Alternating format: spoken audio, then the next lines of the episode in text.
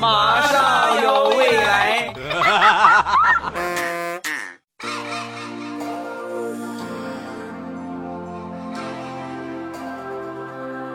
I really wanna stop, but I just got the taste for it. I feel like I could fly with the boy on the moon. 两只黄鹂鸣翠柳，未来不是单身狗。二零一八年，咱们集体脱单。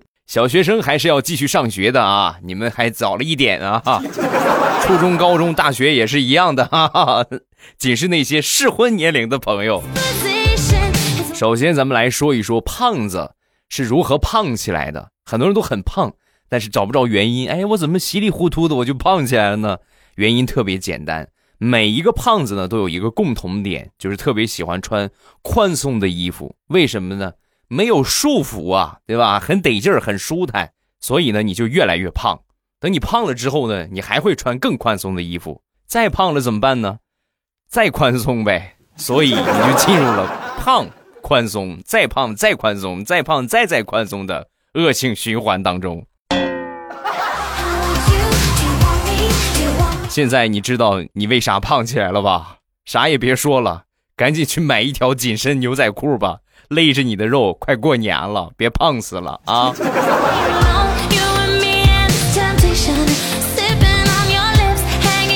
我媳妇儿也是一个极易胖的人。想当年谈恋爱的时候啊，她还没有那么胖。然后呢，我们俩准备结婚，呃，有一段时间呢，在我们家住着，呃，住了差不多有四十多天吧。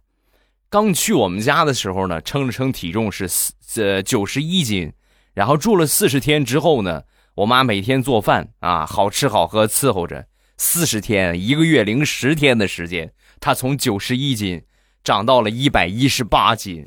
本来准备结婚了，但是看着她这一身肥肉，有一句话始终萦绕在我的脑海里，就是丈母娘，我能退货吗.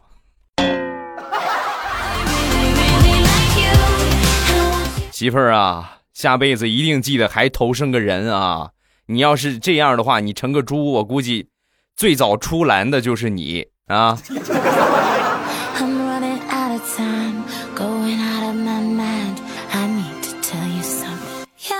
前两天地雷洗了个澡，洗完澡之后啊，呃，嗯，洗澡没有穿衣服洗的是吧？然后洗完澡之后，他媳妇儿一看，哇，老公你这真像个大雪人儿啊！说完地雷美坏了，你这个小淘气，你是不是夸我长得又白又可爱？说完他媳妇儿，老公你想错了，我的意思是，你看你长得那么胖，没脖子，关键你还秃顶，你说你不是个雪人，你是个啥呀？说你是雪人有点夸你了，我觉得你更像一个掺了碳的雪人啊，齁黑齁黑的。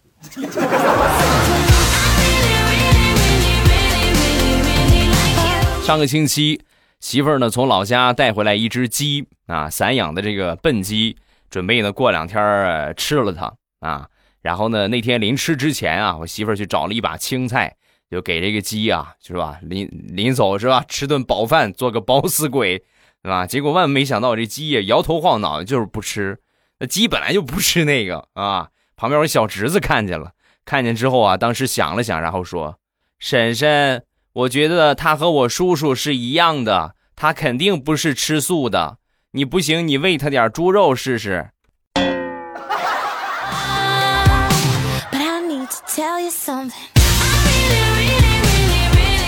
虽然我媳妇儿很能吃，但是呢，我媳妇儿啊对做饭一无所知啊，很能吃，往往就是会吃就会做，他就是会吃不会做。那天早上比较忙，我就跟我媳妇儿说：“我说媳妇儿，昨天晚上剩的粥，你给我把那个粥热一热啊。那昨天晚上我熬的，然后我就怕今天早上很着急，你热一下，然后一会儿我喝了它，我这边还有点事儿啊。好嘞，老公，你放心吧，热粥我还是会的。然后他就过去给我热，没一会儿热好了，热好，老公好了，你过来喝吧。然后过去喝，喝的都快到碗底儿了，没看这一粒米。哎呀，我说这怎么光给我盛了个汤啊？然后我就上厨房一看，哎呀，我这个心呀，媳妇儿，你仔细看看好不好？你热的这是粥吗？粥在旁边好好的，你热的这是昨天晚上的淘米水，你知道吗？啊，没事儿，老公，淘米水嗯其实更有营养，你快你喝点吧，多喝点，把粥留给我啊。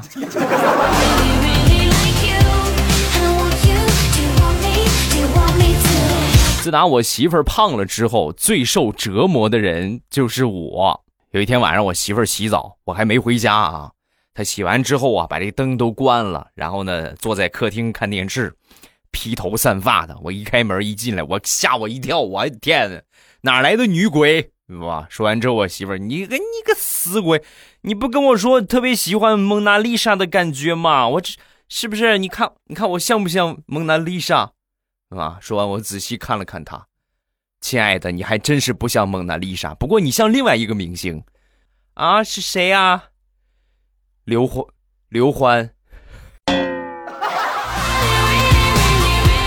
你再把脖子缩短一点，哎，对对对对对，来，快来一首《我和你》，我和你啊！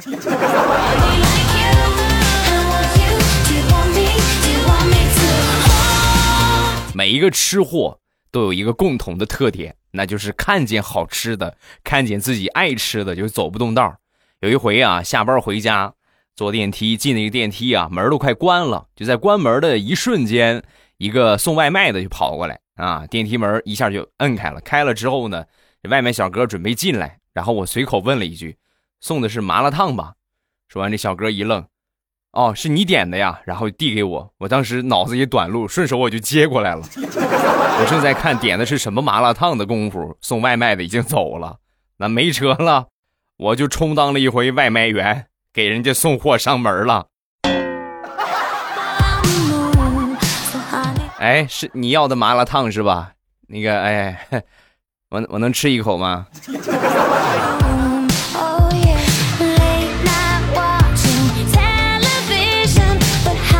说到坐电梯，分享一个坐电梯特别尴尬的事情。有一回啊，大葱和他领导还有几个同事坐在一个电梯上，在上楼的过程中啊，也不知道是谁放了一个特别特别臭的啊，然后大葱啊，当时就看着他们领导那个脸憋得通红通红的，然后当时大葱就准备替他们领导就是吧，就是出气啊，当时大喊：“谁这么没有公德心啊？啊，电梯里边放屁、排气，是不是？” 说完，他们领导弱弱的说：“是我放的，实在是憋不住了，大家忍受一下啊。还有一个啊.哎，忘了说了，这个段子在吃饭的时候不要不要听啊，还是有一些晚了，是不是？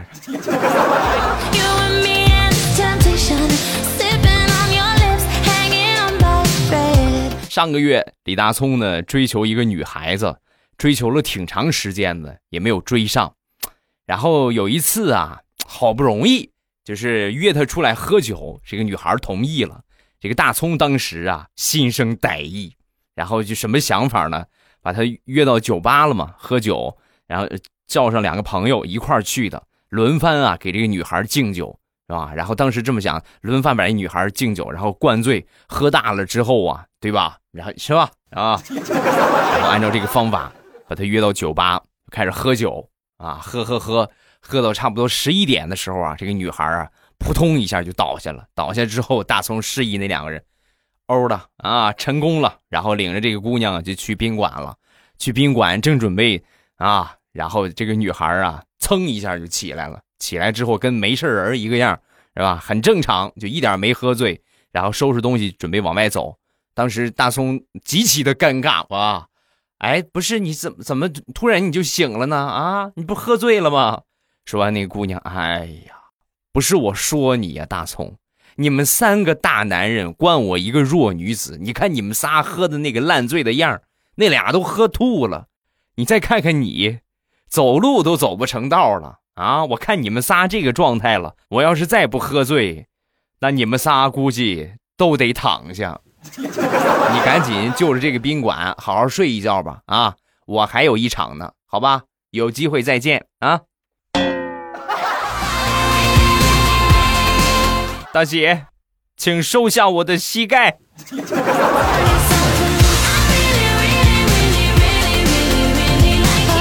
接着说大葱，前两天啊，请他一个客户吃饭，他这客户说：“哎呀，最近上火，咱这个大鱼大肉啊，好好菜咱们就别别吃了啊，就来点清淡的粥是吧？来点小菜就得了啊。”然后就领他去吃了。吃完饭之后啊，这个业务啊，本来就谈的差不多了，那么一吃饭很轻松就谈成了。谈成之后呢，就感觉少了点过程。你往往谈客户，你最起码得。是吧？大鱼大肉摆上一大桌，然后呢，这样才才算这个谈个业务。所以呢，临走之前就把隔壁桌满满的一大桌的满汉全席拍了个照，发了个朋友圈啊，配文：业务谈得好，喝倒少不了。然后发了个朋友圈。第二天他们领导看见了，第一时间。很关切的来了一个电话，大葱啊，昨天谈那个业务辛苦了啊，辛苦了。然后这个提成啊，少不了你的，而且呢，我额外给你一个红包，对吧？把大葱美的，明明那顿饭只花了不到二十块钱，喝了两碗粥一个菜，老板不但给了他这个业务的提成，而且还给了他一个一千块钱的红包。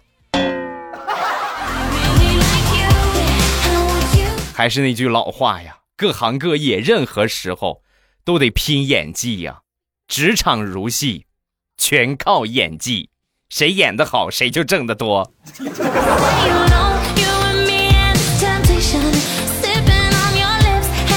重口味段子一枚啊，这个你提前说了啊，谁在吃饭的话，请快进，两分钟就可以了。你其实用不了两分钟啊。那天呢，我媳妇儿拉肚子，拉肚子之后啊，去找一个中医，这中医也给她办了一个。就是那种黄色的一个药膏啊，然后抹在肚脐眼上，就这么去治。抹在肚脐眼之后呢，我媳妇就隔三差五就感觉挺痒痒啊，痒痒痒痒痒痒，就就老是挠，挠着挠着就把这个药啊给挠没了。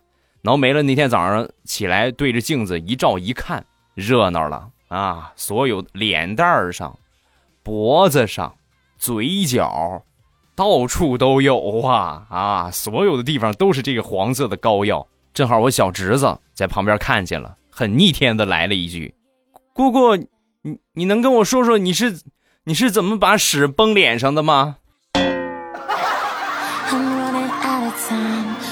把我媳妇儿恶心的呀，一天没吃饭呢。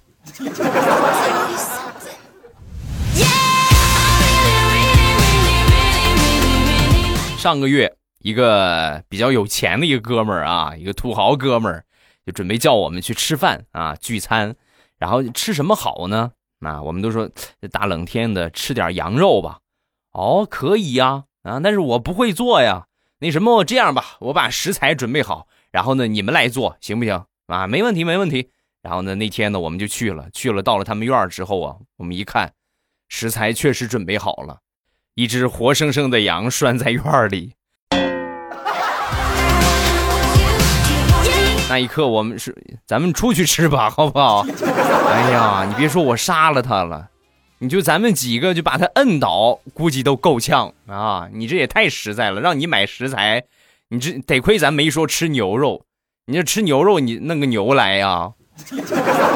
那必须的呀，不差钱儿，就是就是不缺钱，什么都缺，就是不缺钱。你们快想个招给我花了他啊！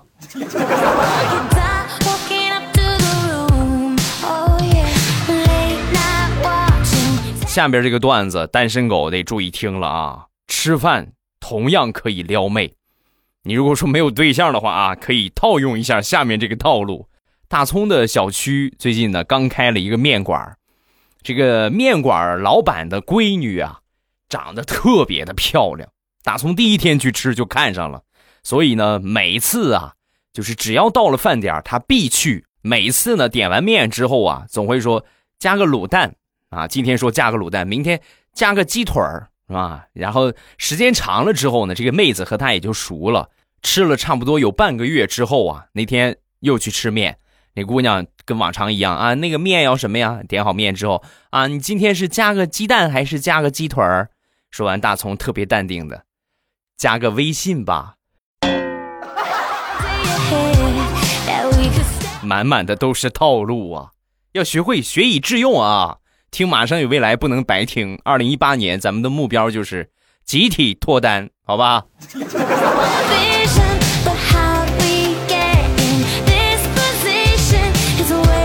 再说大苹果同样是一个特别能喝的妹子。想当初和她男朋友刚谈恋爱的时候，她男朋友啊也准备拿喝酒这个招啊，就套路一下大苹果，但是不知道她特别能喝。那天两个人就去了，去了之后啊，就开始大苹果就开始咣咣就开始喝，眼看着喝了三瓶了啊，喝三瓶又喝三瓶。当时她男朋友有点绷不住了，哎呀，那个那什么，你别喝了啊，喝到第七瓶的，别别别别喝了啊，别喝酒喝多了伤身啊。说完大苹果，你这这才哪儿跟哪儿啊？接着喝啊，然后接着第七瓶、第八瓶、第九瓶的时候，她男朋友实在是忍不了了，一拍桌子。你喝吧，今天晚上酒钱你结啊！我我我不跟你搞对象了，我你这太费钱了。你别走啊！我跟你说，你要走的话，我现在正好喝醉了，我干啥事儿我可控制不住我自己啊！你走嘛，你就先问问我手里这个啤酒瓶他什么意见。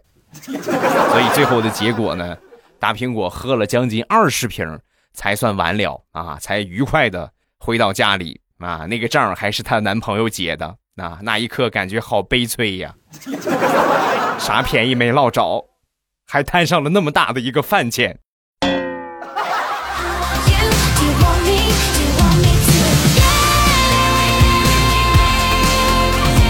大苹果的好闺蜜上个星期啊回老家，回到老家之后啊，因为相亲的事情和她妈妈起了争执，然后她闺蜜当时就说。你再逼我，妈！你再逼我，我跟你说，我真离家出走了啊！说完，她闺蜜的妈妈就说：“你走啊，你去呀，你走走，你去哪儿啊？你看人家大苹果，人家一一生气啊，姑娘和妈妈一生气，离家出走去婆家了。你结婚了吗？你有婆家吗？你还离家出走？你走哪儿去？你小兔崽子！别拦着我，我要跳楼！”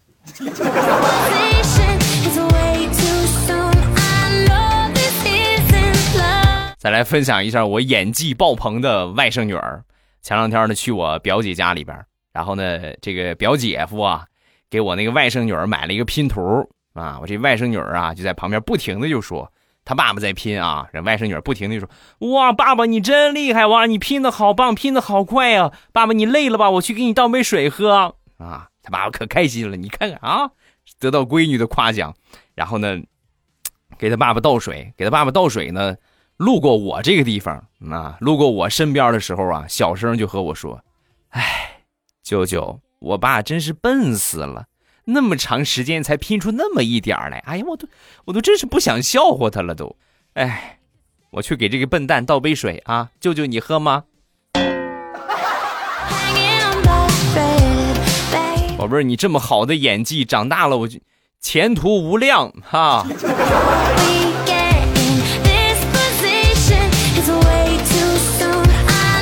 接着说演技，地雷同学的演技啊，也不是盖的啊，那绝对是超级超级棒。有一年呢，陪他媳妇儿去逛这个珠宝店，那那个时候两个人还没没有结婚啊，算是他女朋友。中间啊，他女朋友上厕所。然后呢，地雷就在那儿看这些珠宝啊、钻石什么的，然后就发现他女朋友心心念念的那个钻戒了。一看这个钻戒的价格，以地雷当时的工资水平，这个钻戒呢，差不多要他好几年的工资。当时地雷灵机一动，在他女朋友上厕所回来的时候啊，突然扑通一下单膝跪地，然后手里好像拿着一个什么东西。他女朋友当时一看，啊。一看看旁边他最喜欢的钻戒的位置，当时莫名的感动啊！然后正好珠宝店里边好多围观的群众都鼓掌，哎呀，太棒了，太棒了！啊，就在激动人心的时刻，地雷张嘴说话了：“亲爱的，你看的那个钻戒太贵了，我腿都吓软了，你快赶紧扶我起来，再过两年再买，行不行？好不好？”那一刻，他女朋友的脸都快绿了，绿的都发紫了。说真的，要不是地雷脸皮厚，他媳妇儿早跟别人跑了。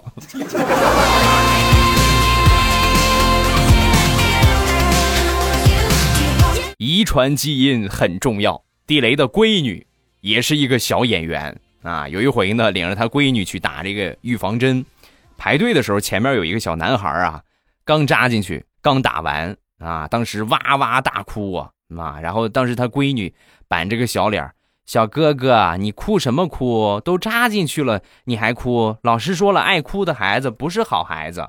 那小正太一听地雷他闺女这么一说，当时被唬得一愣一愣的，还真不哭了啊！打完都还没哭。然后周围呢，当时都很羡慕。你看，你看人家这个小闺女啊，你看人家这这个这个小女孩多懂事儿啊，多懂事儿啊！那地雷那一刻呢，是吧？那骄傲的劲儿就起来了啊，正美着呢。他闺女突然就过来说：“爸爸，你看大家都夸我，我也这么乖，今天是不是可以不打针了呢？”预防针是不可能不打的，是吧？眼看就轮到他闺女了，轮到他闺女那一刻呀，就真是整个那个那个打完针之后，人家那个大夫就说了：“我打了这么多年的预防针了，头一回见着你闺女这么能吼的。”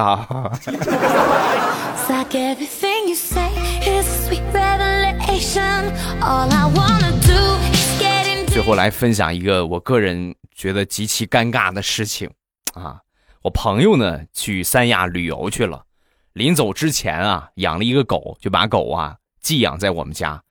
因为我对狗我没有我没养过，我不了解，他就把窝给我拿过来，然后呢把狗给我拿过来了，是吧？你就不用管它，你喂它就行了。半夜它自己就去窝里了。然后有一天晚上的半夜起夜上厕所嘘嘘，那 然后我一起床吓我一跳，你们知道吗？他晚上他没睡呀，我以为狗睡了。我一起床，两个明晃晃的大眼睛在我床头上就瞪着我。大家都有过晚上上厕所的经历，很恍惚。哎呀，我的天，吓了我一个跟头。然后呢，一个不小心，我就把这个狗啊就给坐了一下，就正好坐这个狗身上了。当时晚上也没太在意啊。到了第二天呢，我就发现这个狗啊不大对劲儿了。啊，为什么呢？一天没吃东西不说，而且老趴那儿，就是很没有精神的样坏了啊！你别再别再给人家看出事儿了。然后我赶紧的就领着他去这个宠物医院。到了那儿之后啊，这兽医就问我怎么回事啊？怎么了？啊，你什么？我让我做了一下。说完，兽医手里的笔吧嘚儿掉在了地上，然后用很惊讶的眼神看着我：“你对他干什么了？” 我我，大夫，你能不能心灵纯洁一点，好不好？咱们在讨论病情呢，你能不能纯洁一些？让我就拿屁股坐了一下，想的想想什么呢？你。